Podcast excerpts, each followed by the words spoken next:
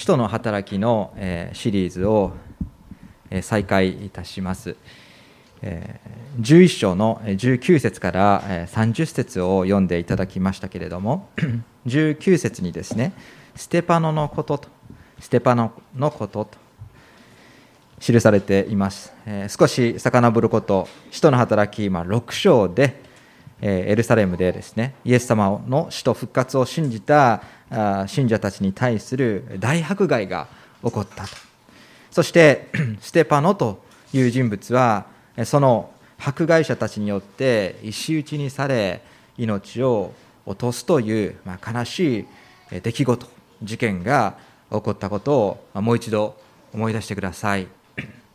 グローの学びで子どもたちは6章7章8章と追いかけるように今まさに学んでいますのでよくこのことを分かっていると思います。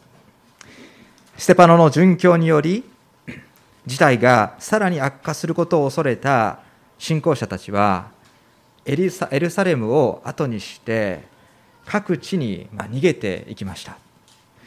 そしてこの11章に来てあの迫害から逃れた信者たちのことが再び取り上げられています。当時の世界の中心はご存知のようにローマ帝国でした。世界地図を世界地図の中心をこの地中海に合わせますとあの長靴の形をしたですねイタリア半島にローマの都があったわけです。すべての道はローマに続くと言われていたようにまあ、そこがローマ帝国の最も偉大な都市でした。そしてその地中海からずっと右の方ですね。右端の方にあったのがエルサレムというユダヤ人の町だったわけです。もちろんローマ帝国の支配下にありました。そのエルサレムという町は地理的にはローマからかなり距離がありましたのでローマ帝国にとって当初は何の影響力もない一つの属州でしかなかったわけです。しかしご存知のように聖書では聖書ではまさにこのエルサレムという町がですね極めて重要な場所でした。イエス様が昇天された後ペンテコステ五巡節に精霊が信者たちに下ったのもこのエルサレムでした。ユダヤ人たちはイエス様こそ旧約聖書に予言されていた救い主メシアであった。そう信じ大勢の人がイエス様を信じたわけです。そして信じた人たちは自分たちで集まり御言葉旧約聖書の御言葉を改めて調べ学んでいきました。イエス様において成就した御言葉の真理は多くのユダヤ人の心を変えそして彼らの生き方を変えていきました。このようにイエス様がもたらした良い知らせである福音はエルサレムという一つの町からユダヤ地方そしてさらにサマリア地方に拡大しその地方に住む同胞であるユダヤ人たちにもイエス様が神の子であると証しをされていきましたそういう証が広がっていきました福音宣教はエルサレムから北へ北へと拡大しイエス様こそ油注がれた方である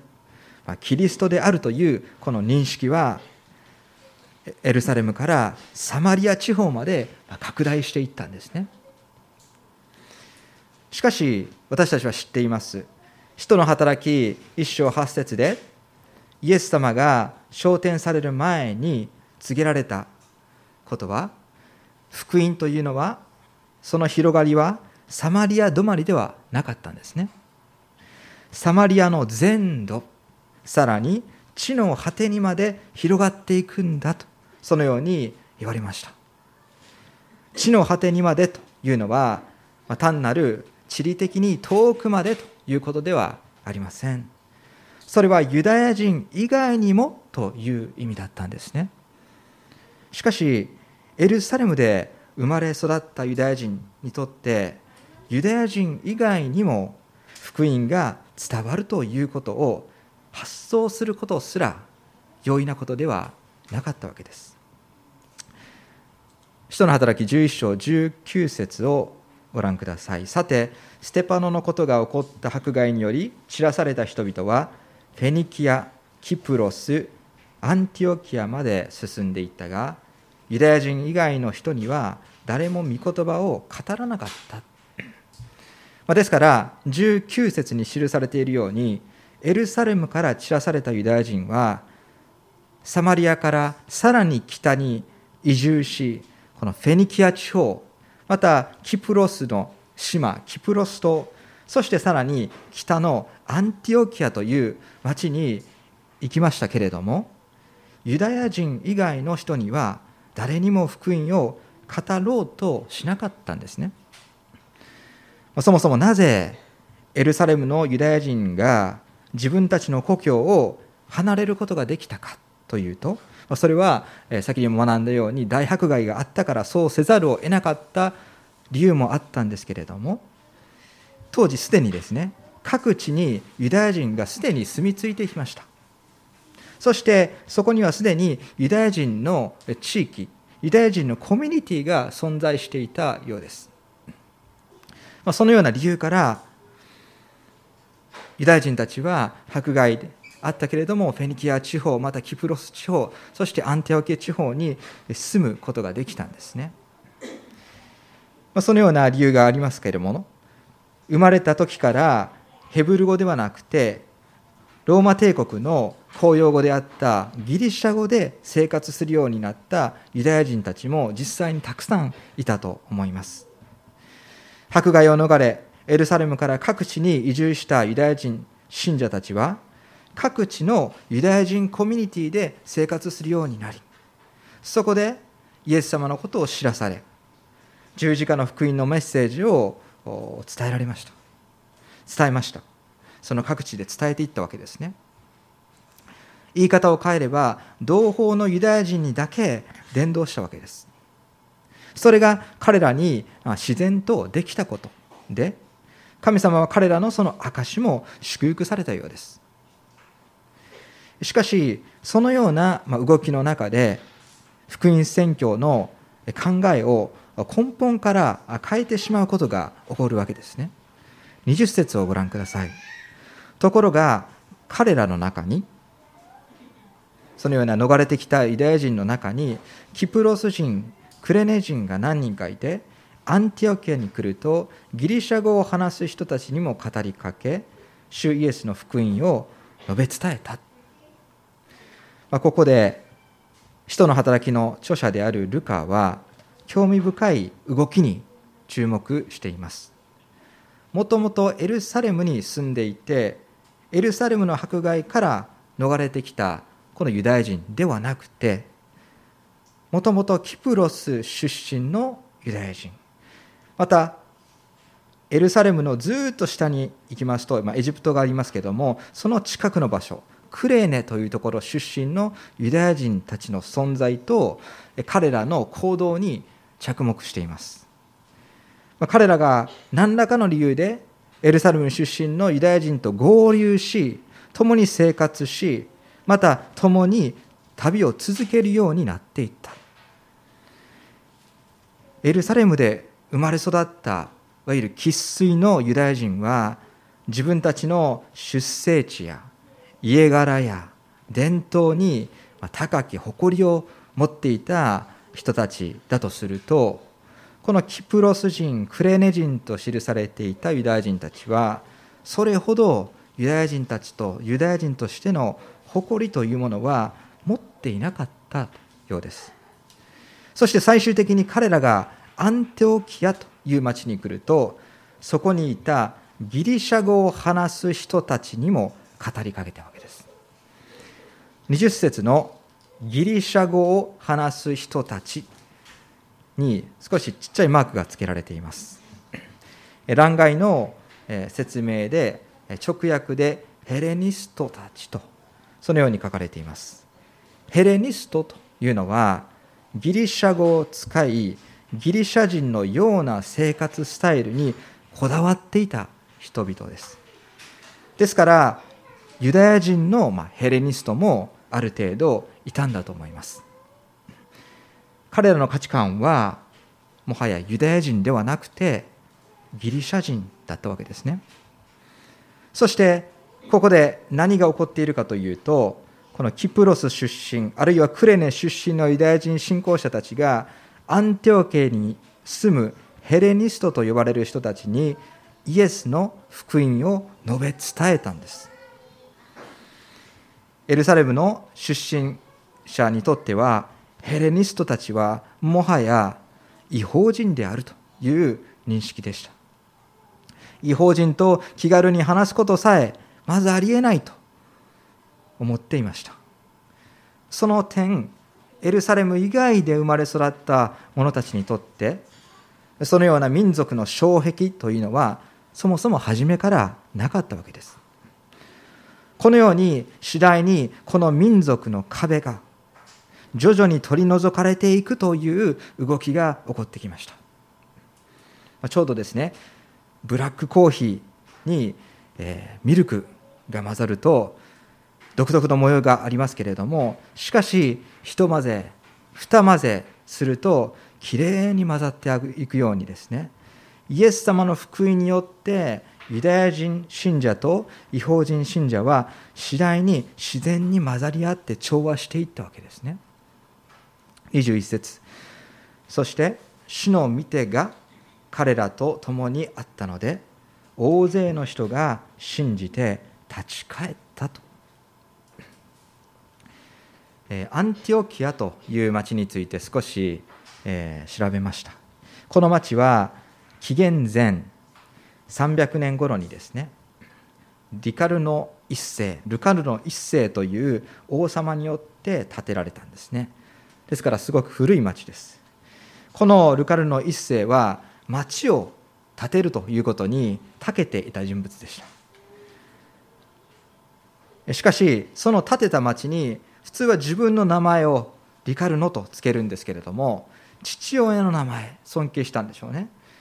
父親の名前アンティコスっていう名前が、えー、気に入っていたのかそのアンティコスという町を自分のつけ、えー、建てた町につけていったんです。16の町にも16の町に同じこのアンティコスアンティオキアアンティオキアという町を町に命名したんですね。同じ名前だと非常にややこしいんですけれどもこの使徒の働き11章に登場するこのアンティオキアというのは地理的に少し特徴がありました。町の東側にオロンテス川という川オロンテス川という川が流れていたんですね。ですのでオロンテスのアンティオキアと言われていたそうです。聖書の地図でも確認していただきますとこのアンティオキアは港からそれほど遠くなくですねまた交通の要所としても地理的にとても恵まれたところにありました。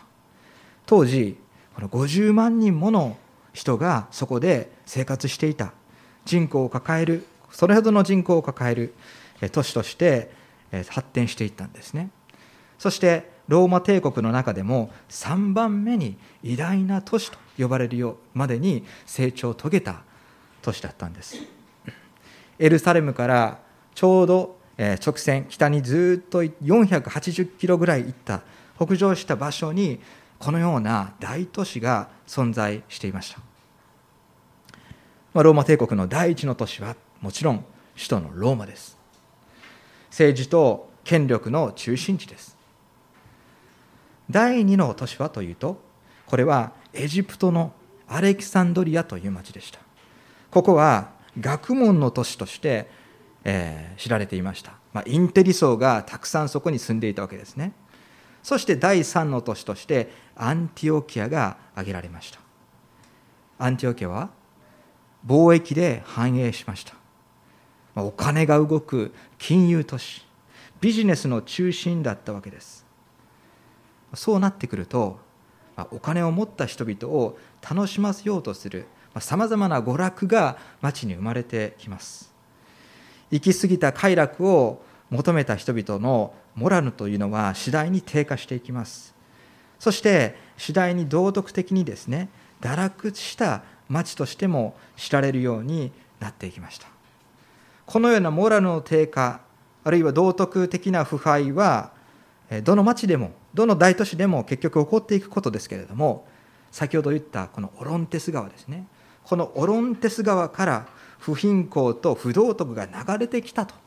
言われたほどですね。このアンティオキアは不名誉の称号を授けられた町としても知られていたんですね。このような都市に生きていた違法人その土地の人々はですねに福音がこの度伝えられていったわけです。21節大勢の人が信じて主に立ち返った大勢の人々は信じて主に立ち返ったとあります。人々は何を信じたんでしょうか。イエス様が神の子であるということを信じたんです。イエス様はユダヤ地方で生まれそして30歳頃公の公に人々の前に姿を見せられると病人を癒し悪霊を追い出し罪人と共に歩まれたというイエス様の証イエス様の証を人々は耳にしました。そして信じたんです。それだけではありません。人として完璧な人生を歩まれたイエス様でしたけれどもそれにもかかわらずイエス様は十字架にかけられた。そして人々の身代わりとして命を恐られた落とされたということも聞かされそして信じたわけです。そしてさらに3日目にイエス様は復活されたという衝撃的なことをアンティオキアに住む人々は聞かされたんです。エルサレムで大迫害が起こったのはまさにこのことでした。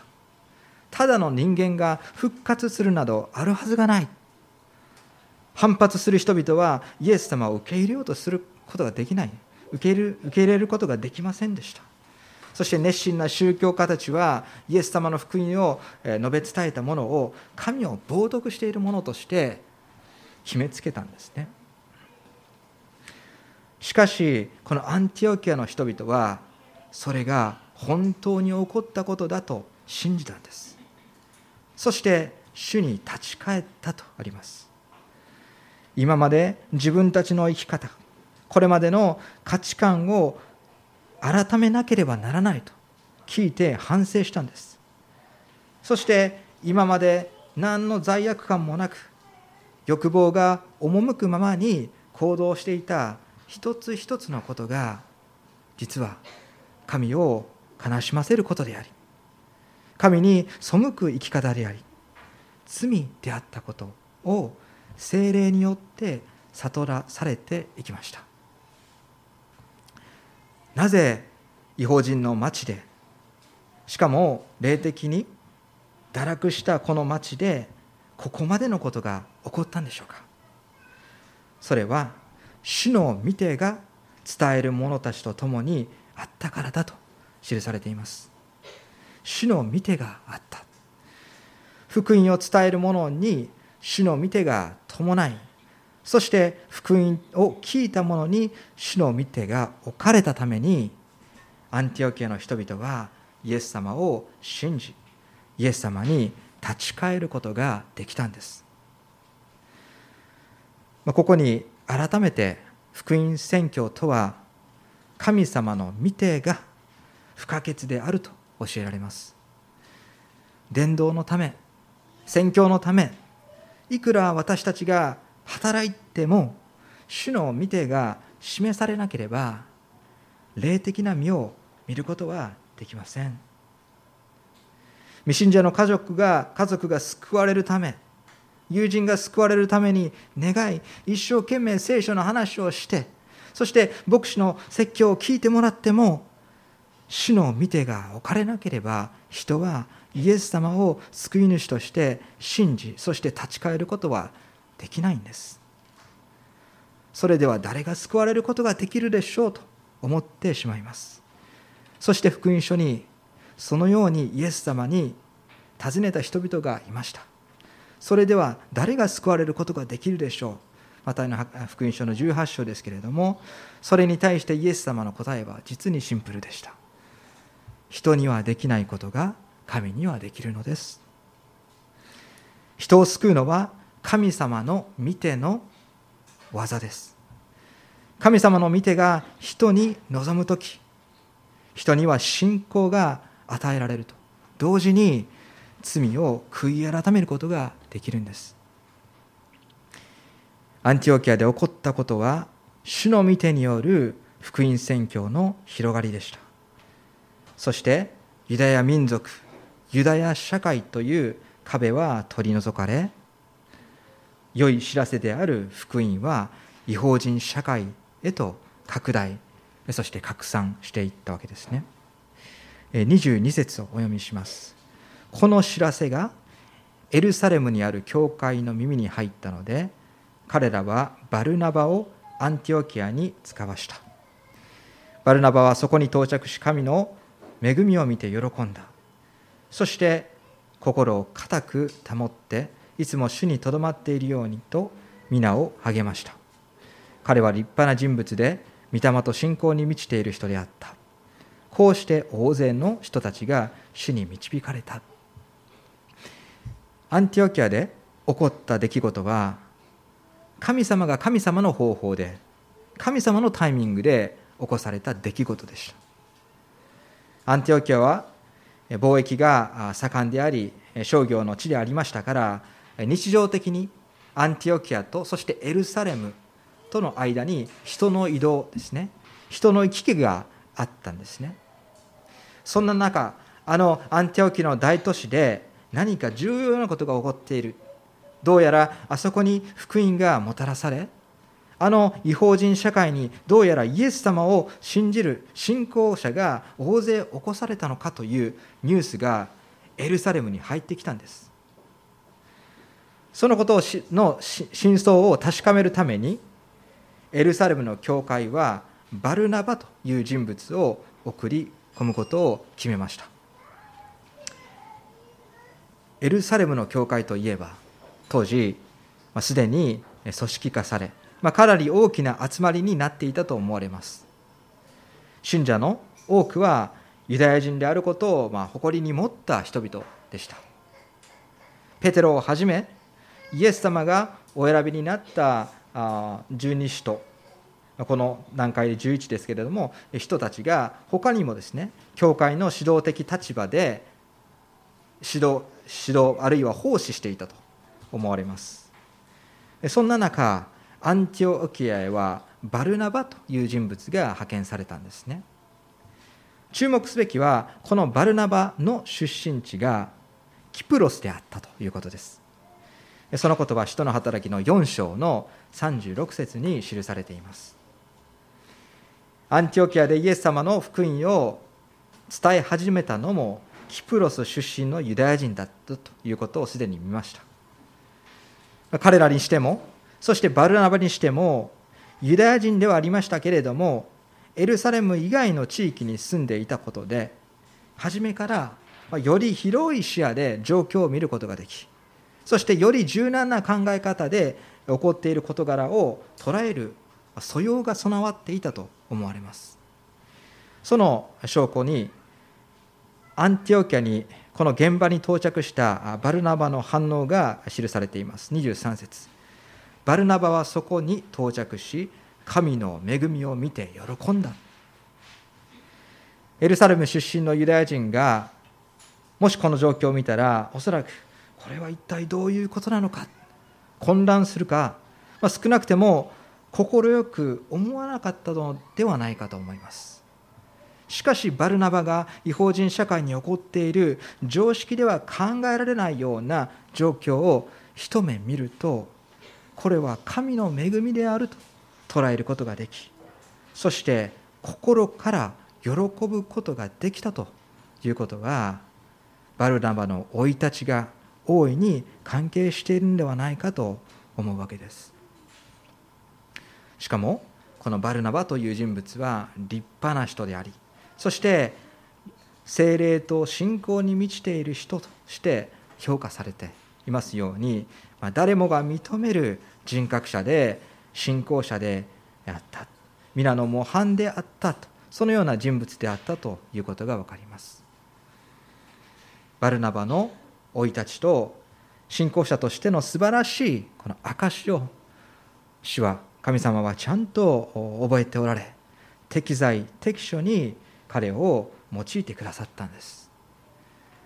そしてバルナバはここで信者になった人々の霊的必要についても、えちゃんと見抜いています。23節。心を固く保っていつも主にとどまっているようにと皆を励ましたと。バルナバは喜びで満たされ満ちている人々の中でですね楽観的に感情に流されていくのではなくて彼らに心を固く保つことそしていつも主にとどまることを助言しました。まあこれほどの祝福霊的祝福があるところには同時に悪魔の攻撃が及ぶんだということもバルナバはよく心得ていたんだと思います。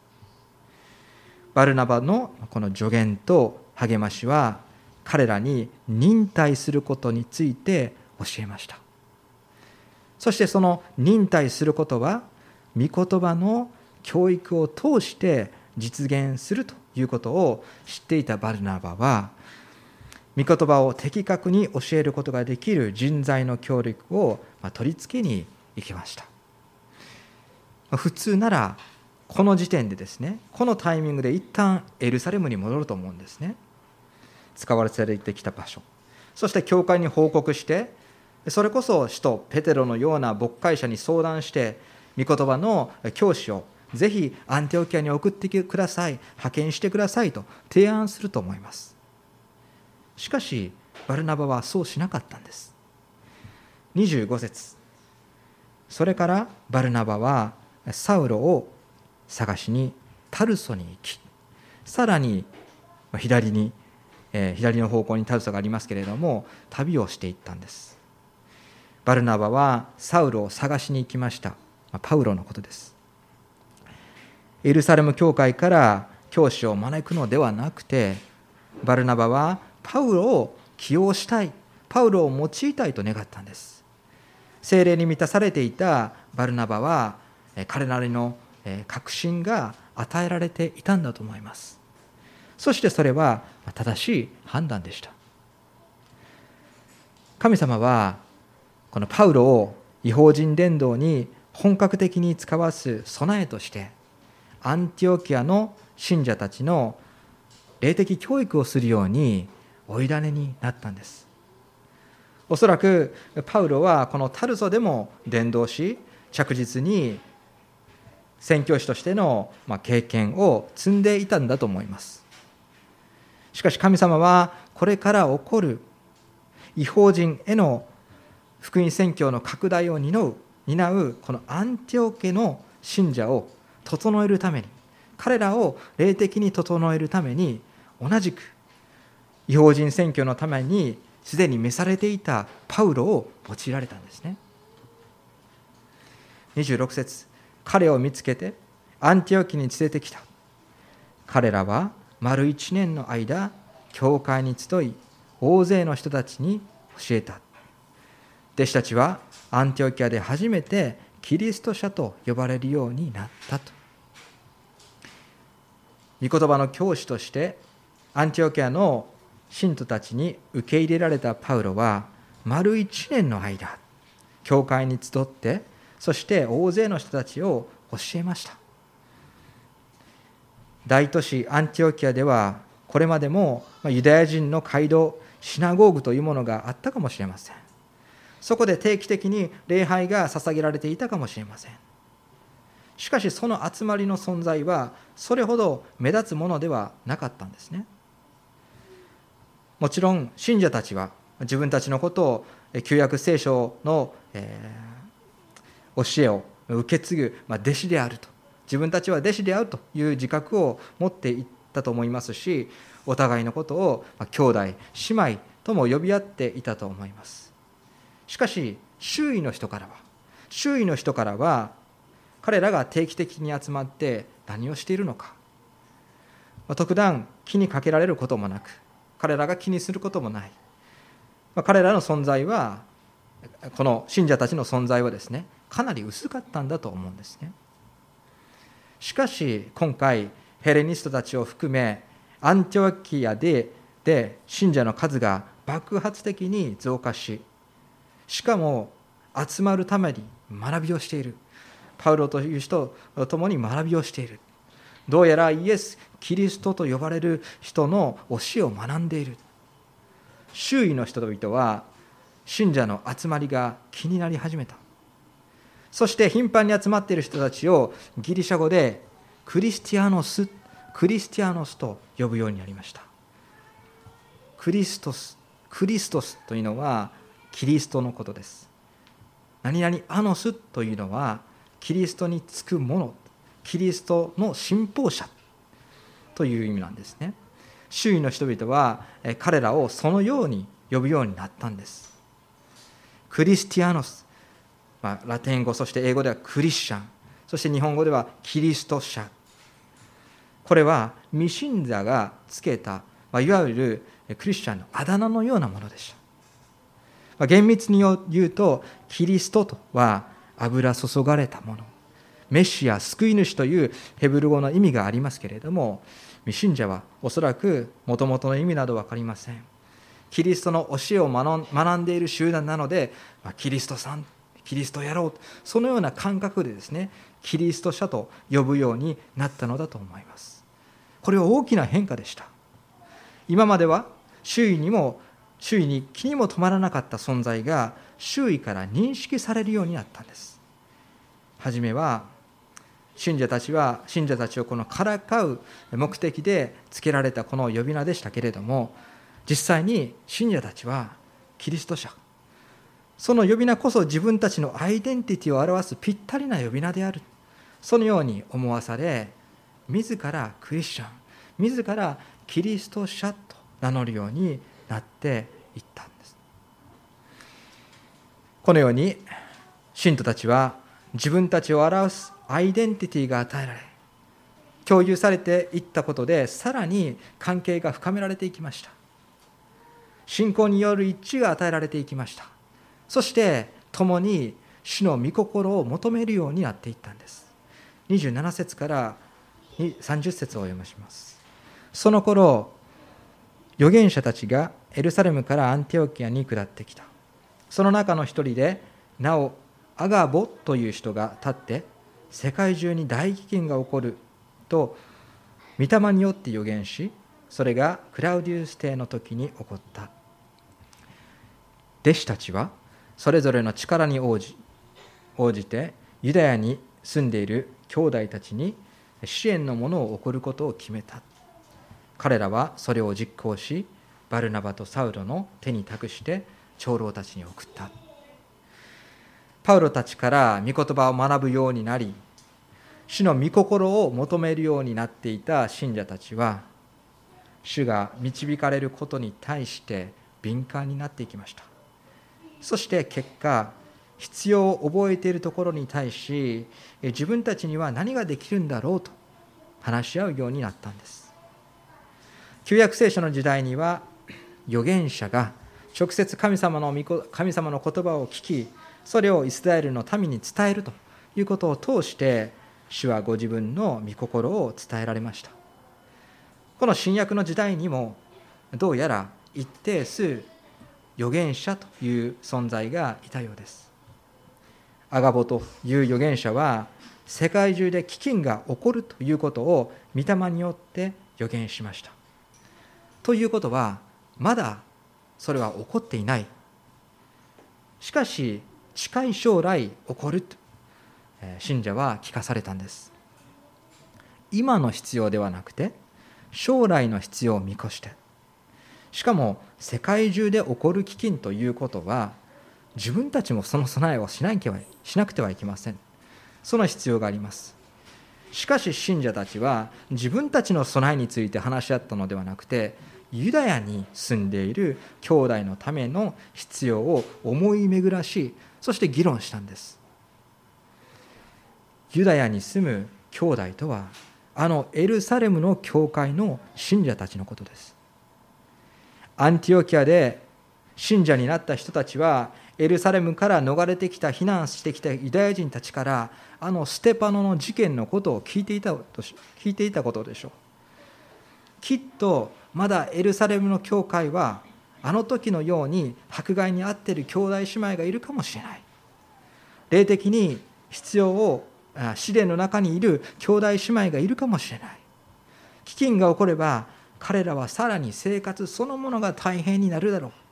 いろいろとですね自由に意見を出し合いそして信者たちはそれぞれの経済的な力に応じてエルサレム教会に支援のものを送ることを教会として教会として決めたんですね。そしてその支援物資やあるいは献金はバルナバとパウロによって実際に届けられました。このアンティオキアの教会アンティオキアの町に建てられた教会はこの後世界宣教を担う教会としてさらに主によって用いられていくことになります。しかしその背景には神様が人の流れを生み出し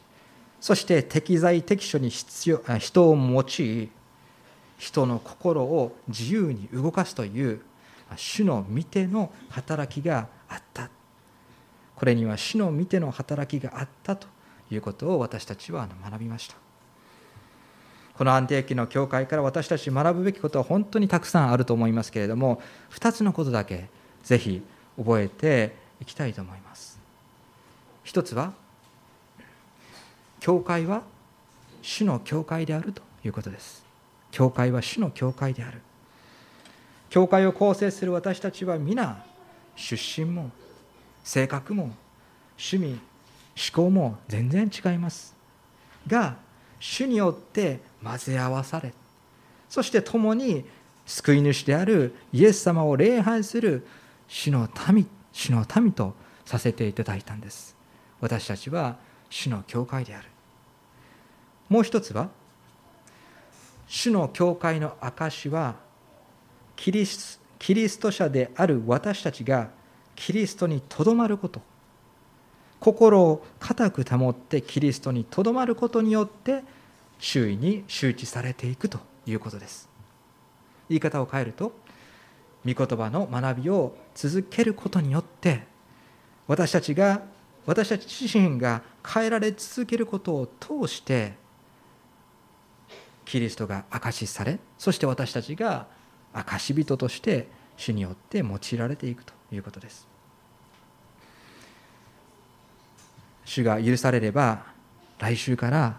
1回礼拝が再開されます。私たちが一つの教会であり霊的な家族であること。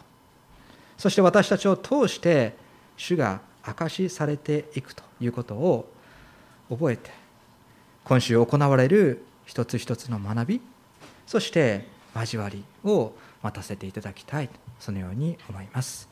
一言お祈りをいたします。